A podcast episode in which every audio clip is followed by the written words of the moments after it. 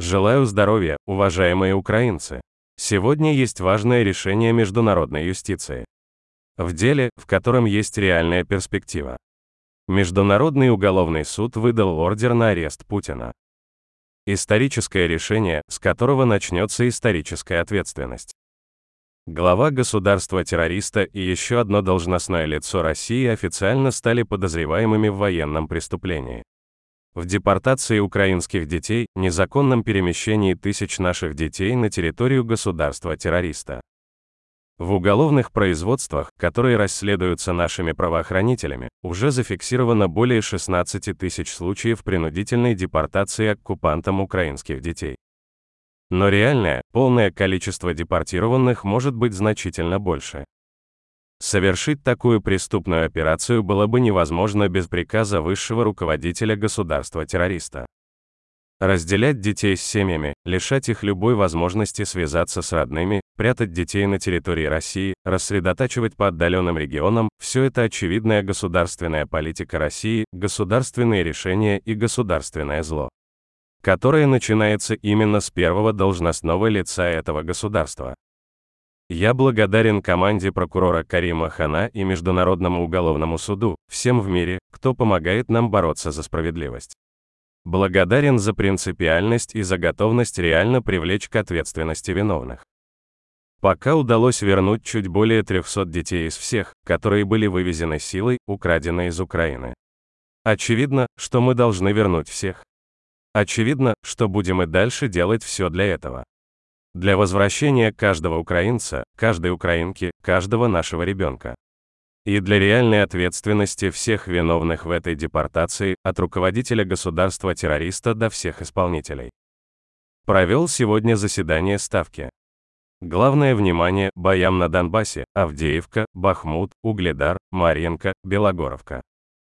Главное внимание нашим воинам, тому, как поддержать наши бригады, как дать им больше сил, возможностей, больше оружия и защиты. Как всегда, докладывали главком, разведка, командующие направлениями.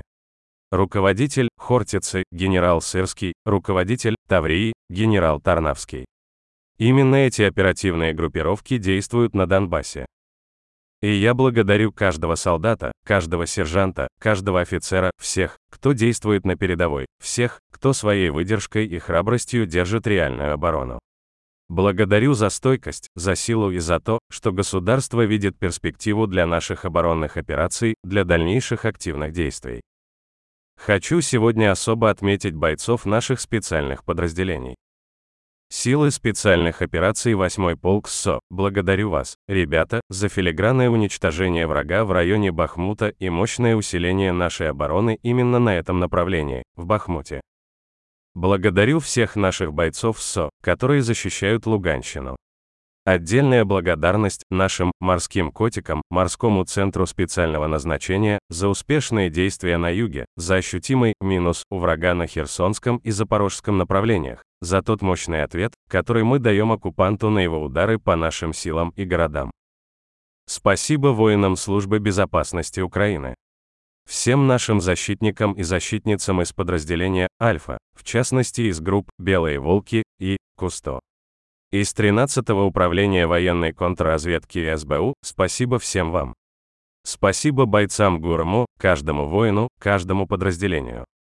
Спасибо воинам нашего интернационального легиона, всем, кто чувствует потребность бороться за свободу так же, как ее, эту потребность, чувствуют украинцы.